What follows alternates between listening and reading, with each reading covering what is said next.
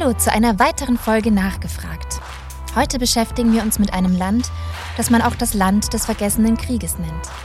Es gibt dort seit geraumer Zeit Krieg, Konflikte und Armut. Laut den Vereinten Nationen herrscht dort sogar die größte humanitäre Krise der Welt. Und trotzdem spricht kaum jemand mehr darüber. Aus diesem Grund wollen wir das heute tun und unsere Zeit heute dem Jemen und insbesondere den Christen im Jemen widmen. Unterstützen wird mich dabei Daniel. Er ist unter anderem Direktor für den Jemen und wird unsere Erinnerung an das Land etwas auffrischen. Vielen Dank, Daniel, dass du heute da bist.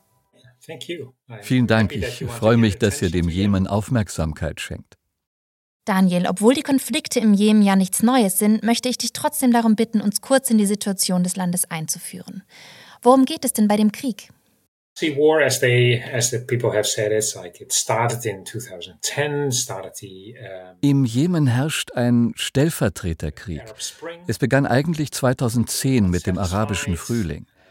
Die Menschen waren nicht zufrieden. Es wurde versucht, die Situation zu beruhigen. Doch die Houthis, sie sind wie ein großer Stamm, sagten, nein, wir sind nicht zufrieden. Und so begannen sie zu den Waffen zu greifen. Im Jahr 2014 begannen sie dann, Teile des Landes zu übernehmen. Saudi-Arabien wollte diese Unruhen nicht in seinem Nachbarland haben, also griffen sie ein und begannen gegen die Houthis zu kämpfen. Daraufhin wandten sich die Houthis an ihre Unterstützer, das iranische Regime. Und dann kämpften die Houthis, die Saudis und die Iraner gegeneinander über die Köpfe der Jemeniten hinweg. Sie rekrutierten Jemeniten, die mit ihnen kämpfen und diesen Krieg führen sollten. So ist es auch heute noch. Doch inzwischen hat sich der Einfluss der Saudis und des Iran verringert. Man kann mittlerweile schon fast sagen, dass es ein Bürgerkrieg ist. Denn der Krieg ist jetzt schon das neunte Jahr im Gange. Dabei geht es um Territorium, um Einfluss und auch um den Islam. Es ist also sehr kompliziert und eigentlich jenseits aller Vernunft. Inzwischen weiß man gar nicht mehr, warum die Menschen gegeneinander kämpfen. Und das macht es auch schwierig, einen Friedensprozess herbeizuführen.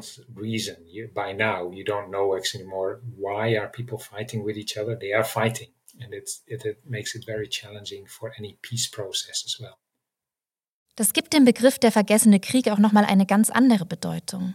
Welche Auswirkungen hat der lange Krieg denn auf die Menschen im Land? Der Jemen war schon vor dem Krieg arm, aber der Krieg hat zusätzlich die gesamte Infrastruktur und die Straßen zerstört. Es ist nicht möglich, von einer Region in eine andere zu reisen, sodass auch der Handel dort zum Erliegen gekommen ist. Jede Arbeit ist aufgrund des Krieges und des Mangels an Ressourcen eine Herausforderung. Die Vereinten Nationen sagen, dass 80 Prozent des Landes, und wir sprechen von 30 Millionen Menschen, täglich Hilfe benötigen. Sei es in Form von Preisnachlässen für Lebensmittel, in Form von Bargeld oder Unterkünften. Das heißt, fast jeder in diesem Land ist irgendwie auf Hilfe von außen angewiesen. Äh, Wenn man in den Jemen reist, dann findet man die Läden ziemlich voll vor. Aber die Preise sind so hoch, dass die Leute sich das nicht leisten können. Es herrscht eine Wirtschaftskrise. Die Menschen haben keine Arbeit. Als Lehrer verdient man zum Beispiel nur 50 bis 60 Dollar. Und das Leben im Jemen ist nicht gerade billig, weil wegen des Krieges derzeit alle Lebensmittel importiert werden müssen. Sie brauchen also eigentlich mindestens 300 bis 500 Dollar. Du kannst dir also vorstellen, wie groß der Mangel ist. Darum verfallen sie in alle möglichen ungesunden Verhaltensweisen. Sie verkaufen alles, was sie können, haben viele, viele Jobs und betteln um Lebensmittel. Es gibt kein Gesundheitssystem mehr. Die Kliniken und so weiter sind zerstört. Wasser, Strom, alles ist nur wenige Stunden am Tag verfügbar. Es gibt keine Fabriken, es gibt keine Produktion. Es sieht nicht gut aus für den Jemen. There's no factories, there's no production, um, so uh, it doesn't look good for Yemen. Wie sieht denn die Nothilfe durch beispielsweise NGOs, also Nichtregierungsorganisationen, aus? Unterstützen sie die Menschen im Jemen? Den INGOs, uh, den internationalen NGOs, werden Projekte zugeteilt. Wenn jemand beispielsweise Hilfe für den Teil einer Stadt möchte, wird zuerst eine Bewertung durchgeführt. Dafür fragen die INGOs in den Dorfgemeinschaften nach, wer die Hilfe am dringendsten benötigt. Manchmal sind in einem bestimmten Gebiet 150 Haushalte, aber sie haben nur das Geld, um 50 davon zu helfen. Und so versuchen sie herauszufinden, welche 50 Haushalte am ärmsten sind, beziehungsweise am meisten Hilfe benötigen. Und dazu fragen sie die Dorfoberhäupter, die auch immer so etwas wie die Leiter der örtlichen Moschee oder ähnliches sind. Hat man kein gutes Verhältnis zu dem Leiter der Moschee, wird man nicht auf die Liste der Bedürftigen gesetzt. Die meisten Christen meiden diese Dorfoberhäupter. Sie sind also nicht wirklich bekannt. Und deshalb werden sie auch nicht in die Liste aufgenommen. Die NGOs wissen das auch. Sie wissen, dass es besser wäre, von Haus zu Haus zu gehen. Aber sie haben nicht die finanziellen Mittel dazu. Also wählen sie die einfache Option und fragen die Dorfoberhäupter. Und darum erhalten Christen oft keine Lebensmittelpakete. And that's how Christians many times will not get food baskets. Leider ist das kein seltenes Szenario in Ländern, in denen Christenverfolgung herrscht. Wie ist die Situation ansonsten für die Christen im Land? Das Leben dort ist einfach schwer. Dabei meine ich nicht einmal Verfolgung. Aber auch als Christ lebt man in einer sehr schwierigen Zeit, in der 80 Prozent der Bevölkerung Mühe haben, überhaupt am Leben zu bleiben. Das trifft nicht nur auf die allgemeine Bevölkerung zu, sondern auch auf die Christen. Sie beschäftigen sich mit Fragen wie, wie ernähre ich meine Kinder? Kann ich meine Kinder zur Schule schicken? Und das macht das Leben schwer. Du kannst dir vorstellen, dass man in einer solchen Situation nicht immer bereit ist, die Bibel zu lesen oder Teil eines Bibelkreises oder einer Kirchengemeinschaft zu sein. Es ist schwer, Gemeinschaften zu bilden, sie zu ermutigen und ihnen immer wieder Hoffnung zu geben.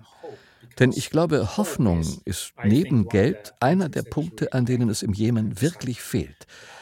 Das macht es schwer und dann kommt noch die Verfolgung dazu, die echte Verfolgung. Wie sieht diese Verfolgung aus? Die Familie ist die größte Triebkraft der Verfolgung. Sie stehen der Person sehr nahe und bemerken schnell, hey, du hast dich verändert. Wir mögen diese Veränderung nicht. Du gehst nicht mehr in die Moschee. Du verhältst dich nicht mehr so, wie wir es gerne hätten.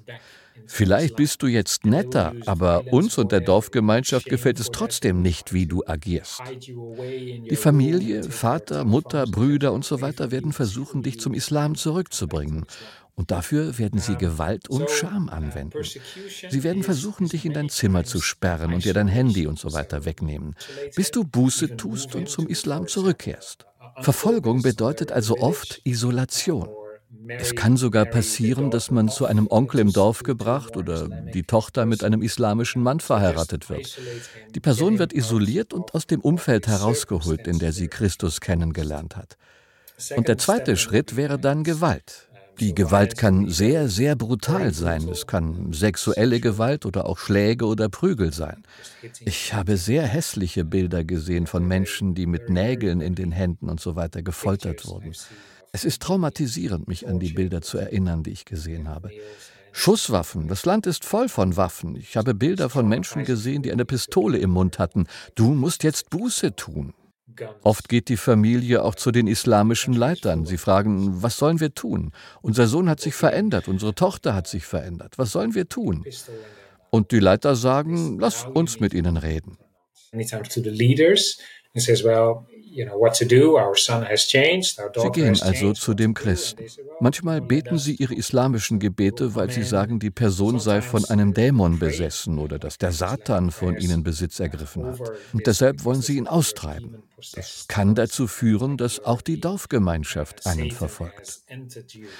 Manche Leute gehen zur Regierung und sagen, hey, dort finden christliche Aktivitäten statt. Das ist verboten und sollte in diesem Land nicht vorkommen. Bitte kommt und greift ein und bringt diese Menschen ins Gefängnis. Es gibt zum Beispiel die schlimme Geschichte, die sich bei einer christlichen Schulung abspielte. Es nahmen fünf Leute daran teil. Sie saßen unter einem Baum und sprachen darüber, wie man mit dem Trauma des Krieges umgeht aber auch darüber, was die Bibel über das Trauma sagt und wie man damit umgehen kann. Es war ein Kurs von drei, vier Tagen, an denen sie unter einem Baum zusammenkamen. Doch einer der teilnehmenden Männer war nicht vertrauenswürdig.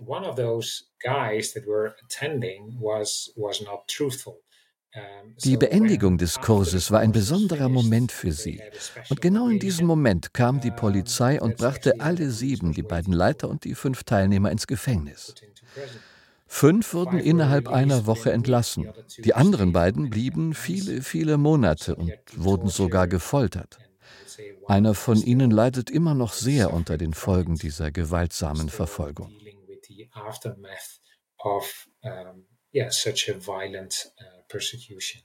Es sind auch islamisch-extremistische Gruppen wie Al-Qaida oder der IS im Land. Welche Rolle spielen Sie, wenn es um Christenverfolgung geht? Richtet sich Ihre Gewalt auch gezielt gegen Christen?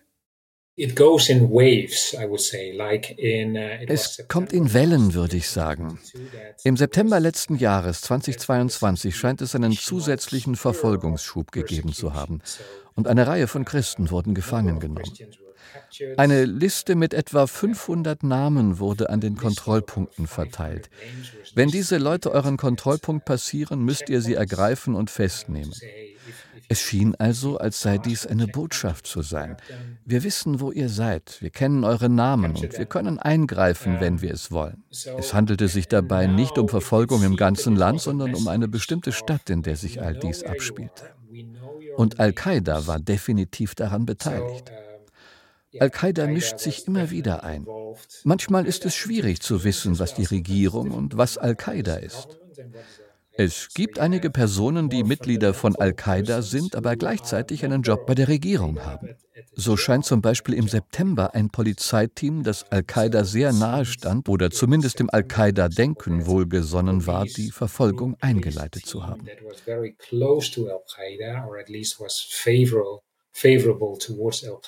Sie hatten einige Dinge im Internet gesehen und sagten, seht euch das an, diese Christen bekommen zu viel Einfluss, das muss jetzt aufhören. Und da haben sie eingegriffen. Die Houthis sind auf jeden Fall auch beteiligt. Es ist auch eine Art Ansporn für sie. Wenn man sich einen gemeinsamen Feind schafft, eint das das Land auch irgendwie, oder? It's also like a boost for them. Like if you create a common enemy, die Christen werden oft mit Beziehungen zum Westen in Verbindung gebracht. Es heißt, die Christen kommen aus dem Westen, sie versuchen uns zu kontrollieren, sie versuchen unserem Land zu schaden. Sie sehen es als Verfolgung des Islam an. Sie sagen, es ist wie früher in der Geschichte. Die Christen greifen den Islam an. Wir müssen also wachsam sein. Wir müssen uns genau ansehen, wer die Christen da draußen sind. Wir müssen sie uns schnappen. Wenn die Houthis etwas gegen die Christen unternehmen, machen sie daraus eine große Werbeaktion. Wir haben einen gefangen. Ihr solltet euch glücklich schätzen, unsere Gefolgsleute zu sein. Wenn wir nicht an der Spitze dieses Landes stünden, dann hätten diese Christen mehr Freiheit. Also freut euch mit uns. Es ist also eine Art Publicity, wenn sie einen Christen schnappen. be happy with us. So it's, a, it's like a publicity stunt if they grab a Christian. Die Verfolgung kommt also wirklich von allen Seiten und es kann auch wirklich gefährlich werden. Heißt das für die Christen, dass sie ihren Glauben teilweise im Untergrund ausleben müssen? Ja, die Mehrheit, also 95 Prozent der Christen im Jemen sind heimliche Christen. Sie teilen ihren Glauben zwar, aber nur mit ein oder zwei anderen Menschen. Die übrigen 5 Prozent haben beispielsweise einen Vater oder eine Mutter, die zum christlichen Glauben konvertiert ist. Es gibt ein paar Familien, die dafür bekannt sind, Christen oder zumindest keine Muslime mehr zu sein. Und sie müssen irgendwie einen Weg finden, um in ihrem Dorf zu leben. Oder sie ziehen in eine große Stadt, wo sie nicht so sehr auffallen. Aber selbst dann werden sie als diese seltsamen Leute an der Straßenecke wahrgenommen, mit denen man keinen Kontakt hat. Die Christen dort haben nur begrenzten Zugang zum Rest der Gesellschaft. Aber das sind nur ein oder zwei Familien, die ich ausmachen kann. Die Mehrheit hält ihren Glauben vor ihren Verwandten geheim. Wenn man sie also auf der Straße sieht, würde man sie nicht als Christen erkennen. So they kind of act, if you see them on the streets, you, you wouldn't recognize them as, uh, as Christians. Wie kommen die Menschen denn dann überhaupt zum Glauben? Muss man sozusagen Glück haben, dass man einer der ein oder zwei Personen ist, mit denen ein Christ das Evangelium teilt? Es ist wirklich ein Wunder, wie die Menschen zum Glauben kommen. Es gibt da sehr unterschiedliche Wege. Und ich möchte eine schöne Geschichte mit euch teilen. Wenn man im Jemen gebrauchte Klamotten in einem Second-Hand-Laden kauft, kommen diese aus aller Welt, vielleicht sogar aus Deutschland. Und so kauft vielleicht jemand ein gebrauchtes Hemd, auf dem ein Text steht wie Jesus liebt dich, denn es ist ja ein gebrauchtes Hemd aus Deutschland. Und dann tippt jemand dieser Person auf die Schulter und fragt, weißt du eigentlich, was du da anhast? Nein, ich weiß es nicht. Ich kann weder Deutsch noch kenne ich die Buchstaben. Und der Fremde sagt, das ist verboten. Warum ist das verboten? Und so beginnt die Person mit der Suche nach Antworten. Er beginnt zu entdecken, wer Christus ist und kommt zum Glauben. Eine andere Person sieht die Unterdrückung von Al-Qaida oder von anderen islamischen Institutionen um sie herum.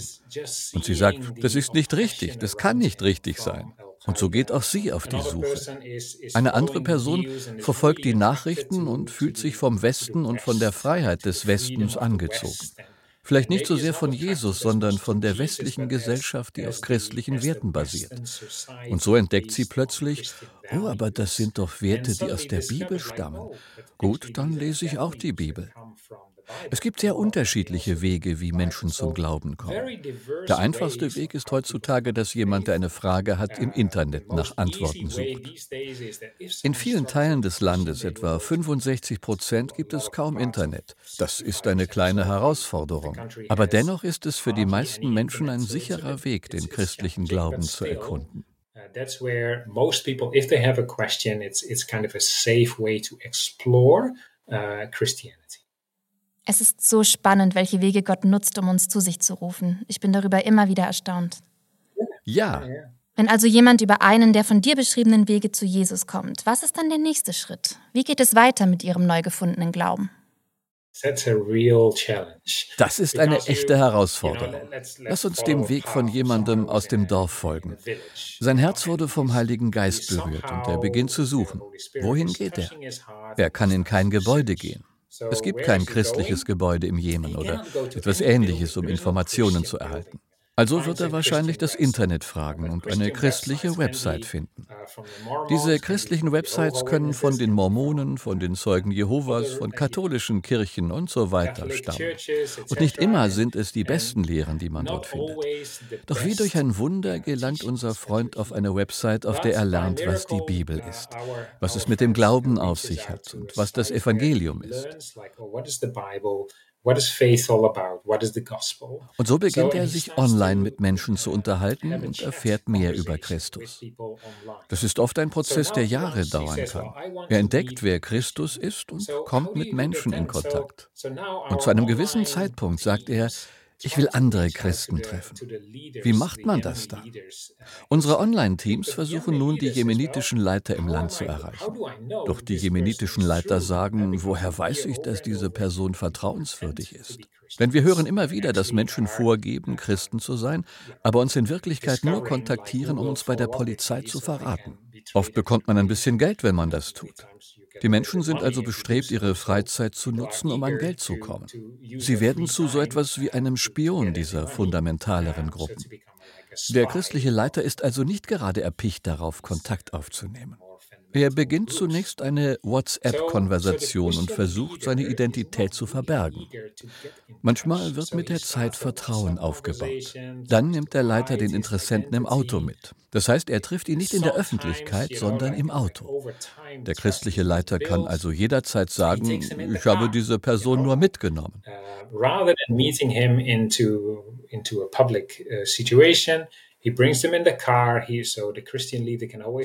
Im Auto unterhalten sie sich dann. Der christliche Leiter muss nicht preisgeben, wo er wohnt. Er leiht sich ein Auto, sodass der andere nicht weiß, was für ein Auto er hat und keine Informationen über ihn herausfinden kann. Und so entsteht eine Beziehung. Der Christ, der neu zum Glauben gekommen ist, möchte schließlich getauft werden. Vielleicht kennt er außer dem Leiter mittlerweile zwei oder drei andere Christen. Aber er kann sich nicht in bestehenden Hauskreisen anschließen, denn dort sagen immer noch viele, das ist der Neue. Wir kennen ihn nicht. Er kommt aus einem anderen Dorf. Wir haben kein Vertrauensverhältnis zu ihm. Der christliche Leiter wird also wahrscheinlich abwarten und die persönliche Beziehung aufrechterhalten, bis eine andere neue Person kommt und sie sich treffen können. Es ist eine Herausforderung, Gemeinschaft zu bilden. Meine Hoffnung und mein Gebet ist, und ich hoffe, ihr betet mit mir, dass viele Menschen zum Glauben kommen, damit sich diese Gemeinschaften schneller bilden, anstatt dass es vereinzelt passiert und man versuchen muss, sie irgendwie zusammenzubringen. One here, one there, and trying to bring them together. Es ist in meinen Augen tatsächlich ein Wunder, wie in dieser Situation immer wieder Menschen zu Jesus finden und sie trotz all dieser Schwierigkeiten an ihm festhalten. Die Situation, die du gerade geschildert hast, unterstreicht auch das, was wir in den letzten Jahren auf dem Weltverfolgungsindex beobachten konnten.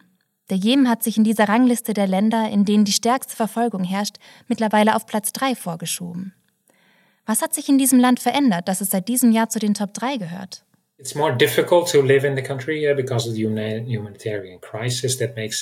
ist durch die humanitäre Krise schwieriger geworden, im Jemen zu leben. Das Land ist mittlerweile eines der ärmsten Länder der Welt. Das macht es wiederum sehr schwierig, überhaupt an etwas anderes zu denken als daran, wie man den nächsten Tag überlebt. Das hilft der Kirche also nicht dabei, Kapazitäten zu schaffen, um die Menschen zu erreichen. Und dann kommt noch die Zunahme der Verfolgung dazu, die letztes Jahr im September begonnen hat. Sie führte zu einer ganzen Reihe von Verhaftungen. Und diese Kombination führte dazu, dass der Jemen auf dem Weltverfolgungsindex aufgestiegen ist. So this combination made that uh, Yemen was even going higher. Wenn ich mich richtig erinnere, hast du eine Zeit lang in Saudi-Arabien gelebt, richtig? Ja. Das ist ja nicht so weit weg vom Jemen. Du hast also noch mal einen ganz anderen Bezug zu dieser Region. Wie fühlst du dich denn, wenn du die Geschichten unserer Geschwister hörst, die in einer Region leben, in der du auch mal gelebt hast? I struggle. Um, where should I start? Ja, ich kämpfe damit. Wo soll ich anfangen? Es ist schwierig, sich davon zu distanzieren, denn ich habe eine Leidenschaft für Gemeinschaft. Ich bin selbst sehr abhängig von Gemeinschaft, von der Kirche. Wenn ich dann Menschen treffe, die keine Kirche haben, berührt das mein Herz sehr. Wenn ich hier in der Kirche sitze und ein Lied singe, denke ich oft an die Menschen auf der arabischen Halbinsel, die diese Musik nicht haben.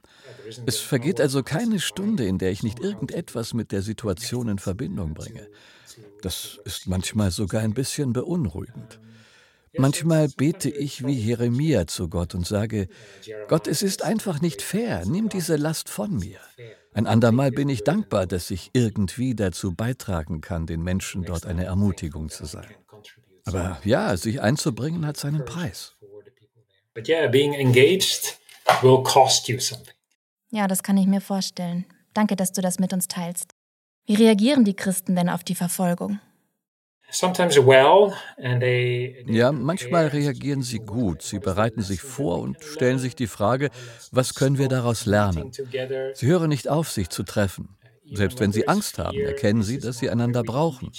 Denk an all die Menschen, die im September verhaftet wurden von denen einige mehrere Monate lang im Gefängnis waren. Sie evaluieren, wie haben wir uns geschlagen, was können wir besser machen. Ein andermal wünsche ich mir, sie würden andere Wege wählen, mit der Verfolgung umzugehen. Nehmen wir an, eine Person, die du kennst, wird isoliert. Da hast du eine Beziehung zu jemandem und jetzt ist diese Person plötzlich weg.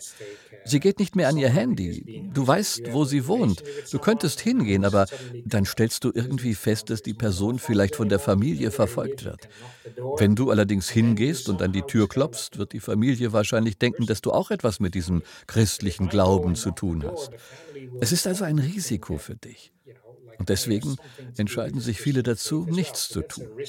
Sie beten aus der Ferne. Und dieser Mensch in Isolation denkt währenddessen, wo sind meine Brüder und Schwestern? Ich kann sie nirgendwo sehen. Es ist also eine Herausforderung, denn auch hier gilt der Vers, den wir immer wiederholen. Wenn man sich entscheidet, Teil davon zu sein, wird man mit dem verfolgten Teil mitleiden. Und das ist keine leichte Entscheidung. Es ist eine Sache, emotional aufgewühlt zu sein, aber es ist eine andere Sache, tatsächlich das Risiko zu tragen. Wenn ich diese Person besuche, kann ich mich danach vielleicht nicht mehr um meine Kinder kümmern oder werde meinen Job verlieren. Jetzt gibt es ja keine Kirchengebäude im Jemen, aber du hast vorhin von christlichen Leitern gesprochen. Das heißt, in irgendeiner Form gibt es ja trotzdem ein christliches Netzwerk im Jemen. Wie sieht die Reaktion der christlichen Leiter aus? What they do is like a network of Es gibt im Jemen so etwas wie ein Netzwerk von Kirchen, die miteinander verbunden sind. Einige dieser Kirchen sind etwas mehr darauf bedacht, die Menschen zu schulen. Sie wollen sie ermutigen, sie wollen jede Gelegenheit nutzen, um ihnen Hoffnung zu geben, ihnen zu helfen, die Bibel auswendig zu lernen, ihre eigenen Lieder zu singen und Lieder zu schreiben, damit sie diese Lieder auch in Zeiten der Not mit sich tragen können. Andere Netzwerke sind vielleicht etwas weniger gut organisiert, wenn das das richtige Wort ist, aber sie haben vielleicht nicht die Führungskräfte, die diese Vision und Fähigkeit haben. Und vielleicht haben sie auch nicht die richtigen Beziehungen. Denn viele Dinge kosten Geld, Arbeit und Ressourcen. Wenn man diese also nicht hat, ist es schwierig, die Kirche aufzubauen. Einige Kirchen haben Widerstandsfähigkeit bewiesen. Aber um ehrlich zu sein, wurden die meisten Kirchen wirklich hart vom Krieg getroffen. Und sie waren einige Jahre wie eingefroren. Und dann, als sie angefangen haben, wieder einigermaßen normal zu leben, begann eine große Verfolgung. Das ist jetzt ungefähr sechs Jahre her. Einige Leute wurden ins Gefängnis gesteckt und das, als sie gerade wieder mit dem Kirchenleben angefangen hatten. Und dann hieß es, wir werden uns nicht mehr treffen. Und so geht es hin und her. Erst scheint es ab und zu ein bisschen Freiheit zu geben und die Menschen können ein bisschen aufatmen. Und dann kommt eine neue Verfolgungswelle und die Reaktion der Kirche ist in der Vergangenheit nicht immer sehr stabil gewesen. Wenn ich eines von diesem Podcast gelernt habe, dann, dass Gott auch in die auswegslosesten Situationen einen Hoffnungsschimmer pflanzt. Auch wenn die Situation der Christen im Jemen recht instabil zu sein scheint, bin ich mir trotzdem sicher, dass Gott dort dennoch am Wirken ist. Uh, ja, ich finde es zum Beispiel ermutigend, dass die Kirche immer weiter wächst. Ehrlich gesagt wissen wir nicht, was genau Gott tut, denn wie ich schon sagte, leben die meisten Christen irgendwo im Verborgenen. 65 Prozent des Landes haben keinen Zugang zum Internet, sodass wir nicht wirklich wissen, was Gott tut. Vor ein paar Monaten zum Beispiel wurden vier Menschen gefangen genommen. Wir erfuhren, dass es sich um Christen handelte, weil sie der Evangelisation beschuldigt wurden. Und so kam es zu einem Verfahren. Es war zwar kein Gerichtsverfahren, aber dennoch wurden die Anschuldigungen an die Öffentlichkeit getragen. Und wir fragten herum, kennt ihr diese Leute? Nein, wir kennen sie nicht. Keines der Netzwerke kannte sie. Und das war eine Art Ermutigung, denn es zeigt, dass Gott am Werk ist und dass es da draußen Christen gibt, von denen wir und unsere Netzwerke keine Ahnung haben.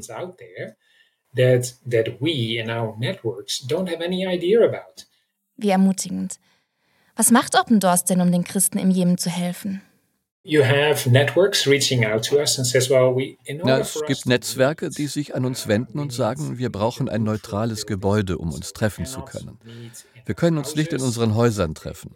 Denn in meinem Haus wohnt zum Beispiel ein Onkel, der kein Christ ist. Wir brauchen einen Ort, an dem wir uns treffen können. Und könnt ihr uns bei der Miete helfen?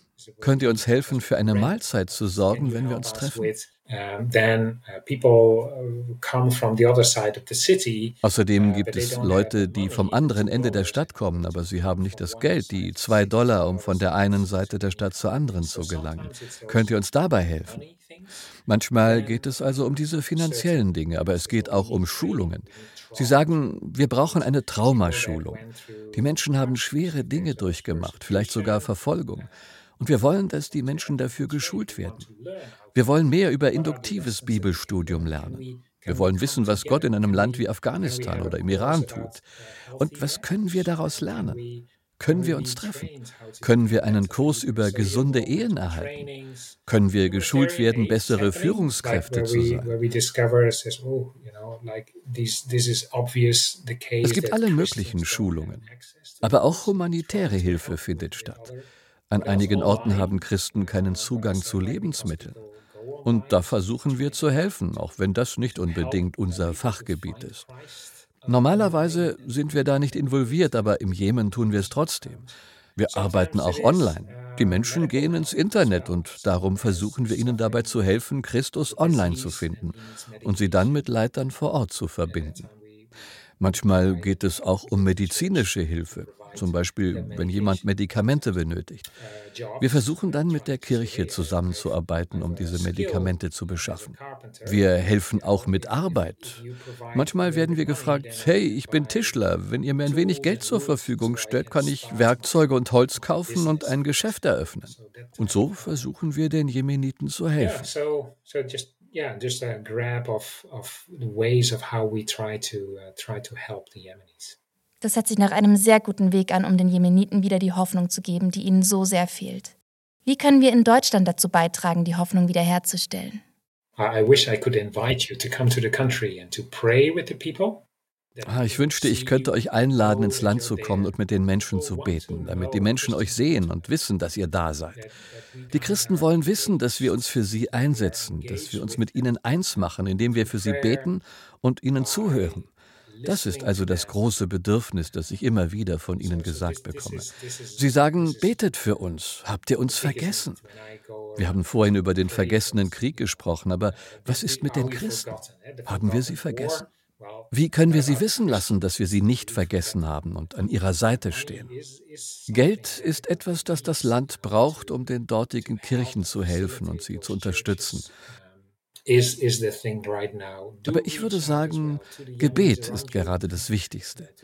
Kontaktiert auch die Jemeniten und Araber in eurer Umgebung in Deutschland, denn wenn ihr sie zu Jüngern macht, können sie ihrerseits einen positiven Einfluss auf den Jemen ausüben. Betet und fragt Gott, Gott, was kann ich tun? Mein Herz ist berührt von dem, was ich gerade gehört habe. Was kann ich tun? Fragt also den Hirten der Herde, was ihr tun könnt. So ask, ask the shepherds of the flock uh, what you can do. Danke, Daniel. Würdest du noch ein paar konkrete Gebetsanliegen mit uns teilen, damit wir der Bitte der Jemeniten nachkommen können?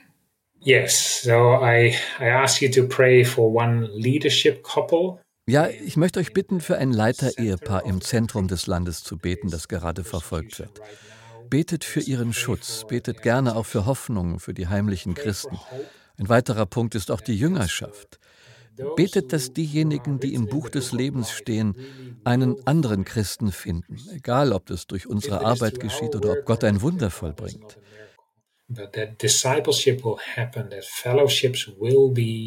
Betet, dass Jüngerschaft entsteht, dass Gemeinschaften entstehen und dass Christen sich in Freiheit treffen können, um sich gegenseitig zu ermutigen, ihr Leben gemeinsam zu leben und vielleicht auch die Gesellschaft um sie herum zu beeinflussen.